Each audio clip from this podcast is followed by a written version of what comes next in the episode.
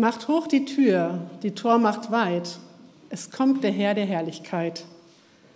Macht hoch die Tür, die Tor macht weit, euer Herz zum Tempel zubereit. Diese Zeilen aus dem eben gesungenen Lied stammen aus dem Psalm 24, den wir vorhin gebetet haben und den auch Benjamin in der Geschichte selbst so erlebt hat. Martin Luther übersetzte den siebten Vers des Psalmes so. Machet die Tore weit und die Türen in der Welt hoch, dass der König der Ehren einziehe. Daraus wurde in der Kirche schon früh der Adventsruf, macht hoch die Tür, die Tor macht weit, in dem im Advent der König der Ehren erwartet wurde und immer noch erwartet wird. Wir denken daran, dass und wie wir ihn empfangen. Wir gucken, wie vorbereitet sind wir, sind wir bereit, ihn zu empfangen. Willkommen, Jesus. Herzlich willkommen wird oft gesagt, wenn Gäste zu Besuch sind. Auch hier in der Gemeinde sagen wir das, weil wir uns freuen, dass ihr alle da seid. Herzlich willkommen. Und aus vielen Filmen kennt man das, dass wirklich so Spruchbänder aufgezogen werden, wo dann steht, ne, Welcome home oder irgendwas, herzlich willkommen zu Hause sei es nur eine Rückkehr oder eine Party. Bei uns bei Geburtstagen sieht das oft so aus. Jeder bekommt ein individuelles Türschild mit einem herzlich willkommen an alle Gäste und dem Thema des Geburtstages. Wie fühlt es sich an, willkommen zu sein? Habt ihr eine Situation vor Augen, in der ihr euch so richtig willkommen gefühlt habt? Für mich bedeutet das angenommen zu sein. Zeit und Aufmerksamkeit geschenkt zu bekommen, zur richtigen Zeit am richtigen Platz zu sein. Da gibt sich jemand Mühe, schafft eine nette Atmosphäre. Manchmal reicht auch weniger, es braucht nicht immer den großen Aufriss dafür, aber es entsteht so ein besonderes Gefühl, dass man wirklich willkommen ist, dass sich jemand Zeit nimmt für mich. Das kann auch mal sein, wenn es drumherum trubelig ist, aber wenn mich einer sieht und mir die volle Aufmerksamkeit schenkt. So gefühlt habe ich mich in einer Situation am Anfang des Jahres. Ich hatte einen sehr anstrengenden Tag hinter mir mit vielen Gesprächen und das klang so nach und ich war echt erledigt und KO und bin dann doch noch zu einer Familienfeier gegangen.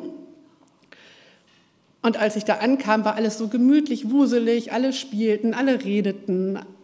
Und ich kam durch die Tür und auf einmal erblickte mich meine Nichte ganz am Ende des Raumes sah mich, guckte mich so an, die Augen wurden groß und winkte so fröhlich und strahlte.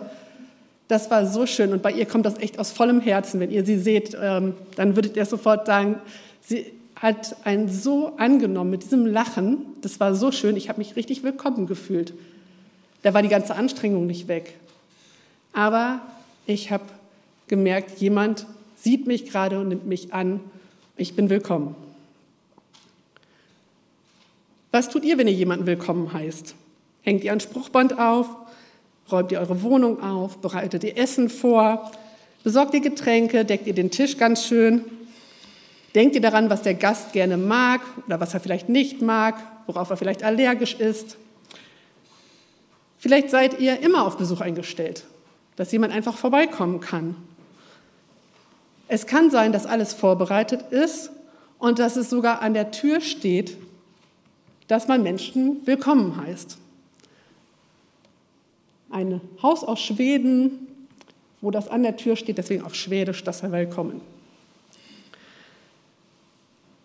Man hat vielleicht alles vorbereitet oder ist bereit, Besuch zu bekommen.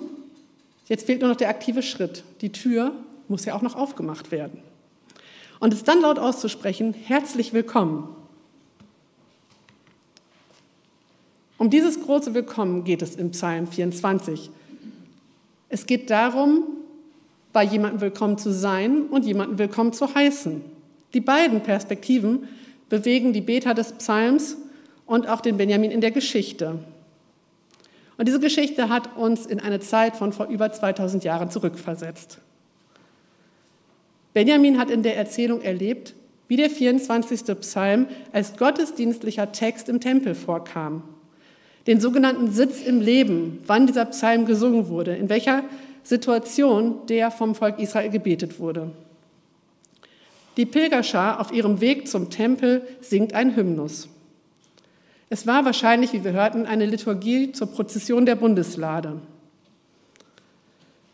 Während der Psalm sich damals auf die Bundeslade bezog, in der Gott gegenwärtig war, deutet Benjamin aufgrund seiner persönlichen Situation und der Situation des unterdrückten Volkes diese schon auf das Kommen des Messias, so sehnlich erwartet. Und so wird die Brücke dahin geschlagen, wie wir heute diesen Psalm deuten und lesen. Als einen Adventspsalm, der auf das Kommen Jesu hinweist. Und deswegen lesen wir ihn oft in dieser Zeit und deswegen gibt es so viele schöne Vertonungen dieses Textes in Liedern. Und die meisten Lieder beziehen sich auf diesen zweiten Teil des Psalms. Doch der erste bildet die Grundlage dafür, weshalb der König willkommen geheißen wird. Im ganz alten Orient war die Vorstellung verbreitet, dass unter der Welt das Urmeer liege. Die Erde sei wie ein Pfahlhaus auf Pfeilern über diesen Ozean gebaut. Und so heißt es in Vers 1 und 2, die Erde ist des Herrn und was darinnen ist, der Erdkreis und die darauf wohnen denn er hat ihn über den Meeren gegründet und über den Wassern bereitet. Gott wird als Schöpfer und als Baumeister benannt. Er hat den Erdkreis wie eine Insel auf diesem Fundament gegründet. Und unter diesem Fundament sind Meere und Wasser, Ströme. An anderen Orten werden diese Begriffe mit Chaos und Tohuwabohu beschrieben. Dieses altorientalische Weltbild teilen wir nicht mehr. Doch es gibt viele Situationen, die uns an Chaos und Tohuwabohu erinnern. Im großen Weltgeschehen und auch bei uns persönlich. Und wie tröstlich ist es da immer zu wissen, die Erde gehört Gott. Alles, was auf ihr lebt. Er hält alles in seiner Hand und unser Leben hat eine sichere Basis, ein stabiles Fundament und einen sicheren Rahmen. In einer afrikanischen Auslegung dieses Psalms werden die Verse als Grundlage für eine gerechte Welt gelesen als Trost und Hoffnung, dass die Erde nicht einzelnen Reichen gehört, sondern Gott. Dass genug für alle da ist, weil alles von ihm kommt und Jesus als Hoffnungsträger in diese Welt kommt und möchte, dass auch wir Hoffnungsträger sind. Die Erde ist des Herrn und was darinnen ist, der Erdkreis und die darauf wohnen. Ab Vers 3 ändert sich der Stil des Textes. Die Verse 3 bis 5 Wer darf auf den Herrn, des Herrn Berg gehen und wer darf stehen an seiner heiligen Stätte? Wer unschuldige Hände hat und reines Herzens ist, wer nicht bedacht ist auf Lug und Trug und nicht falsche Eide schwört, der wird den Segen vom Herrn empfangen und Gerechtigkeit von dem Gott seines Heils. Benjamin konnte diese Worte nicht vergessen. Ihr habt es mehrfach in der Geschichte gehört. Beim Eintreten in den Tempel macht er sich Gedanken darüber, ob er wirklich berechtigt ist, diese heiligen Hallen zu betreten, weil sein Herz und seine Hände nicht unschuldig und rein sind. Seine Gedanken reichen so weit, dass er sogar denkt, dass Gott gar nicht zu den Juden kommen würde, weil keiner unschuldig und rein ist. Und er hatte den Wunsch nach jemandem, der die Rettung ist, der den Frieden bringt, der von Schuld, Angst, Hass und Gewalt erlöst. Wer darf zu Gott kommen? Und wer will zu Gott kommen? Und zu wem will Gott kommen? Wen heißt Gott eigentlich willkommen? Nur die, die unschuldige Hände und reine Herzen haben? Herz und Hände stehen für unsere Gesinnung und für unser Verhalten, für unsere innere Einstellung und wie wir das im Alltag umsetzen. Sagen wir das, was wir glauben? Tun wir es auch? Ein sehr hoher Anspruch und eine sehr große Verantwortung. Und das schaffen wir nicht aus eigener Kraft heraus. Und das brauchen wir auch nicht. Gottes Anspruch geht nie ohne seinen Zuspruch. Gottes Anspruch geht nie ohne seinen Zuspruch. Gott selbst kam uns zu Hilfe. In dem Psalm heißt es, der wird Segen empfangen vom Herrn und Gerechtigkeit von Gott, der seine Rettung ist. Gott ist unsere Rettung. Das, was der Benjamin gehofft hat, dass einer kommt, der ist gekommen. In Jesus kam Gott selbst zu uns. Er hat die Strafe für unsere schuldigen Hände und unsere unreinen Herzen auf sich genommen und mit seinem Leben dafür bezahlt. Gott kommt anders, als sich das alle ausgemalt haben. Gott kommt kleiner, als wir denken. Und im ersten Lied, das wir heute sagen, wurde es so ausgedrückt. Er kommt, als ob es selbstverständlich wäre. dass Mächtige so menschenfreundlich sind. Er macht sich nichts aus Reichtum, Ruhm und Ehre. Der König kommt im Stall zur Welt als Kind. Er kommt, obwohl er es nicht nötig hätte, weil er uns liebevoll die Treue hält. Er stört sich nicht an Brauch und Etikette. Er kommt hinein in unsere Welt. Er kommt und wer ihn einlässt, kann gewinnen, kann spüren, er ist Liebe in Person. Er kommt, um neue Freundschaft zu beginnen. Gott möchte uns sein, mit uns sein in seinem Sohn. Gott will mit uns sein. Er heißt mich willkommen. An jedem Tag, zu jeder Zeit. Die Güte des Herrn hat kein Ende. Sein Erbarmen heult niemals auf. Groß ist deine Treue, o Herr. Darum setze ich meine Hoffnung auf ihn. Der Herr ist alles, was ich brauche. Dazu passt auch die Jahreslosung dieses Jahres nochmal, wenn wir uns sie vor Augen führen. Wer zu mir kommt, den werde ich nicht abweisen. Jesus heißt willkommen. Er öffnet die Tür. Wie sieht das bei meiner Tür und in meinem Herzen aus? Öffne ich mein Herz, mache ich die Tür auf und so weit, wie es in dem Adventspsalm heißt, machet die Tore weit und die Türen in der Welt hoch, dass der König der Ehren einziehe? Gelingt uns das in dieser Adventszeit, in unserem Alltag, dass wir Jesus die Türen aufmachen und ihn willkommen heißen? Dass wir ihn von Herzen in unser Herz einladen? Letzte Woche hat Jan dafür das Symbol des Lichts gebraucht, das überall in uns scheinen möchte. Sich zu öffnen, diese Tür aufzumachen, das erfordert Vertrauen, Mut und Zeit. Und manchmal ist das nicht einfach, aus verschiedenen Gründen. Und es scheint eine kleine Aufforderung zu brauchen, wie es einem Kinderlied heißt, macht die Türen auf, macht die Herzen weit und verschließt euch nicht. Es ist Weihnachtszeit. Vielleicht merken die Kinder das, dass sich Erwachsene da öfter verschließen. Und es scheint manchmal einfacher, sich zu verschließen und die Menschen und Jesus nicht ganz an sich ranzulassen. Das ist sicherer. Und gleichzeitig ist doch die Sehnsucht da nach Weihnachten. Die, die Sehnsucht nach Neuanfang, nach Versöhnung, nach Erlösung, nach Heilung, nach Begegnung mit Jesus und nach einem sozusagen Happy End. Viele Weihnachtsfilme entsprechen genau diesem Prinzip. Ich weiß nicht, wie viele ihr so kennt und guckt. Bei uns fängt das so ab August an, dass man da schon einige gucken kann. Und es ist dieses Prinzip. Erst verschlossen, dann offen. Erst traurig, dann glücklich. Erst leer, dann erfüllt. Und bei zwei meiner Lieblingsweihnachtsfilme ist mir das extrem aufgefallen. Das erste ist Der kleine Lord. Es geht in dem Film darum, dass das verstockte Herz des alten Earl of Dorincourt durch seinen Enkel Cedric wieder weich wird. Er begräbt seine Vorurteile, er lässt Menschen wieder an sich ran, er traut sich überhaupt Gefühle zu zeigen und entgegenzubringen. Und ich finde es erstaunlich, mit welcher Beharrlichkeit und Geduld der junge Cedric immer wieder seine positive Einstellung hat und seinen Großvater immer weiter liebt und ihm das immer wieder zeigt, unaufhörlich. Und diese Einstellung und dieses Verhalten ändert etwas in dem Großvater. Sehr berühmt ist auch Charles Dickens Weihnachtsgeschichte. Die Wandlung des fiesen Ebenezer Scrooge von einem fiesen Geizhals zu einem Wohltäter und Menschenfreund. Diese Geschichte wurde auf unzählige Weise verfilmt. Ich persönlich finde die Interpretation der Muppets sehr gelungen. Das wird in unserer Familie unterschiedlich gesehen. Ich finde es sehr schön. Und in der Verfilmung gibt es gleich zu Beginn ein Lied darüber, wie Ebenezer Scrooge ist und wie, welche Eigenschaften er hat. Einige Begriffe, die dort vorkommen, Gleichgültigkeit, Hass, Geizhals, Spötter, Unmenschlichkeit, andere übers Ohr hauen, sich Mühe geben, dass andere ihn nicht mögen, hart und scharf, verschlossen, herzlos. In beiden Filmen gibt es diese Kehrtwende.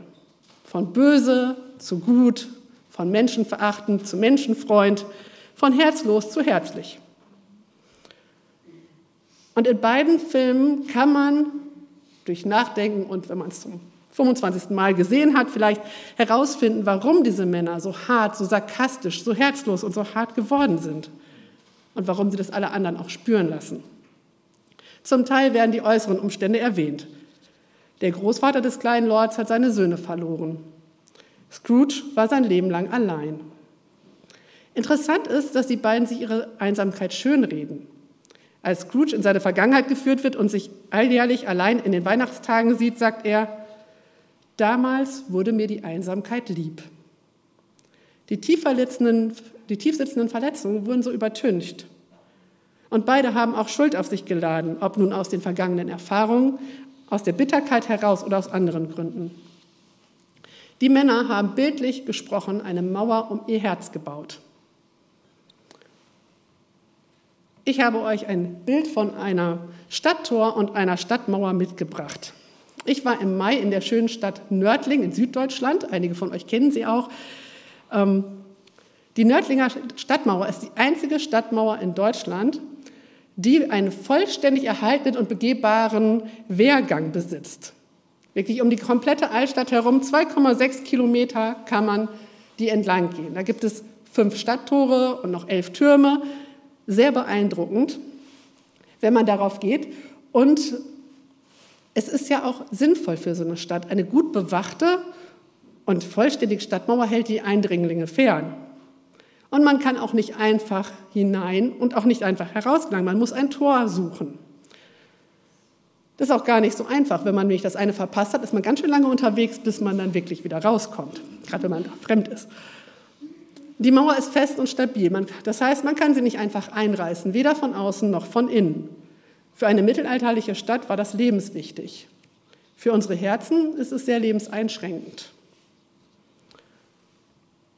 Und dieses Bild kam mir in den Sinn, als ich darüber nachdachte, wie wir unsere Herzen manchmal verschließen. Wir erleben vielleicht nicht so krasse Geschichten wie die Hauptperson in den Filmen. Und es geht meist nicht so in 90 Minuten mit der krassen Kehrtwende im Leben, aber ich denke, die meisten von uns kennen das, dass das Herz aus dem Takt gerät, dass es übermütig wird oder dass es schwach wird, dass wir durch erfahrenes Unrecht auch hart werden. Wir können verletzt sein durch äußere Umstände oder auch durch Verletzungen, die andere uns angetan haben. Und wir tragen Narben davon mit uns herum. Und es beeinflusst unser Wahrnehmen, Denken und Reden. Auch wir finden Entschuldigung und finden Beschönigung für diese Verletzungen. Wir reden uns Dinge ein, die nicht stimmen. Und diese Verletzungen können dazu führen, dass wir uns auch an anderen und Gott schuldig machen, weil wir gar nicht mehr anders reagieren können oder wollen. In manchen Herzen ist auch vielleicht gar kein Platz da, weil sie so voll sind mit Beschäftigung, ob es nun wichtig ist oder belanglos. Da ist immer irgendwas drin. Irgendwas ist immer aktiv. Da passt überhaupt nichts Gehaltvolles mehr durch die Tür. Und andere Herzen zeichnen sich durch absolute Leere aus. Und manche tun alles, um diese Leere zu füllen.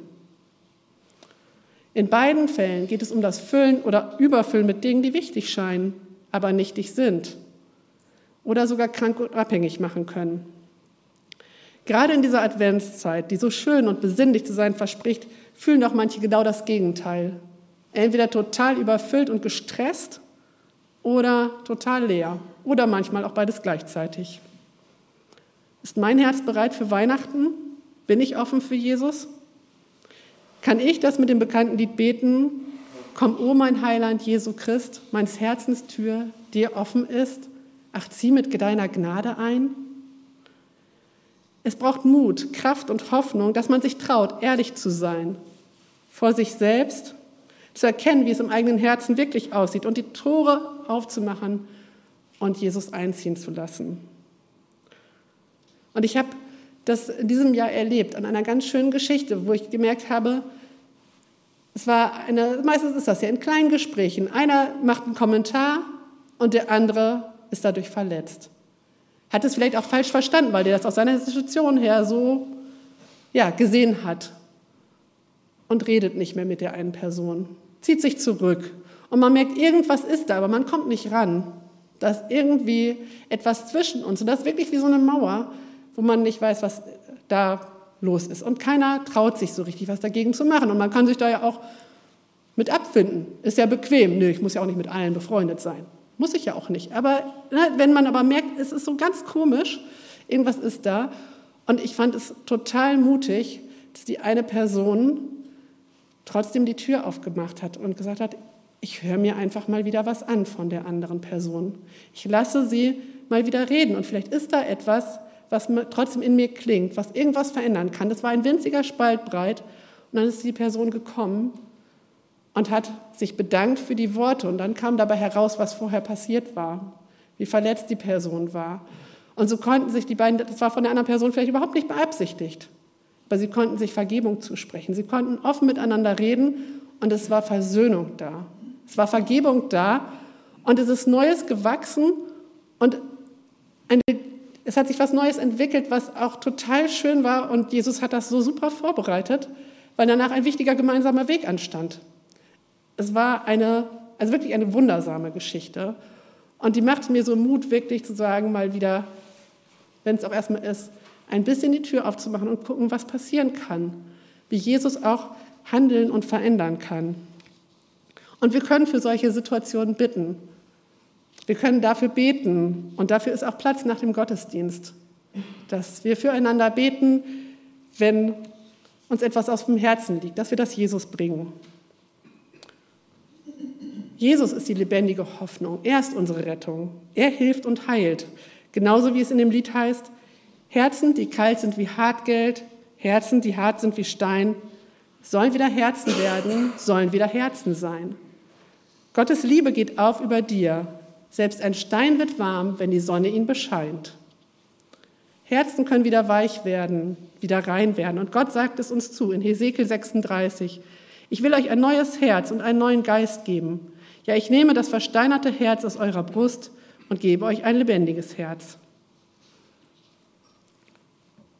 Hören wir die Verse 7 bis 10 nochmal für uns ganz persönlich in einer anderen Übersetzung. Hebt euch aus den Angeln, ihr Pforten, öffnet euch weit, ihr alten Portale, denn der König will einziehen, die höchste Majestät. Wer ist denn dieser mächtige König? Es ist Gott, der Herr, der Starke, der Held. Es ist der Herr, der siegreiche König. Hebt euch aus den Angeln, ihr Tore, öffnet euch weit, die alten Portale, denn der König will einziehen, die höchste Majestät. Wer ist denn dieser mächtige König? Es ist der Herr über Himmel und Erde. Er ist der mächtige König. Jesus, der König der Ehre, der starke und mächtige Herr. Gott hat ihn zu uns auf die Welt geschickt, um unsere Herzen frei zu machen, um unsere verletzten und vielleicht gebrochenen Herzen zu heilen, um unsere Herzen zu erweichen und zu erneuern und um uns ein Leben mit Sinn und Inhalt, mit Frieden, Hoffnung, Verheißung und Trost zu geben. Und so sagt er es auch in Hesekiel, ich will das Verlorene wieder suchen und das Verirrte zurückbringen und das Verwundete verbinden und das Schwache stärken und, was fett und stark ist, behüten. Ich will sie weiden, wie es recht ist. Und ein Zuspruch aus Jesaja 35. Ruft den verzagten Herzen zu, fasst wieder Mut, habt keine Angst. Dort kommt euer Gott. Er selber kommt. Er will euch befreien. Jesus kommt uns entgegen und heißt uns herzlich willkommen, sodass wir sicher und angenommen und geborgen bei ihm sind. Heiße ich ihn auch willkommen? Zusammenfassend und zum Abschluss lese ich den Psalm 24 in einer Übertragung von Peter Spangenberg. Willkommen, lieber Gott. Die Erde gehört Gott, denn sie ist sein Werk. Die Welt und alles, was in ihr lebt, gehört Gott. Alles war seine Idee und alles stammt aus seiner Werkstatt. Wer dürfte jemals in Gottes Herz sehen? Wer dürfte es wagen, sozusagen durchs Schlüsselloch zu gucken, um hinter Gottes Geheimnisse zu kommen? Nur ein Mensch, der keinen einzigen Fehler hat und macht, einer, bei dem alles gut ist, also keiner. Denn wir alle haben Fehler. Aber wer das erkennt, der bekommt von Gott unendlich viel geschenkt. Sein Segen, und der ist wie ein großer, langer Kuss, der mir zeigt, wie lieb Gott mich hat. Öffnet eure Herzen, sagt es laut weiter. Gott willkommen. Willkommen, lieber Gott. Wer Gott ist, er ist mein Lebenshüter. Er ist ganz treu. Ihm gehört alles, was es gibt. Öffnet eure Herzen, sagt es laut weiter. Gott willkommen. Willkommen, lieber Gott. Amen.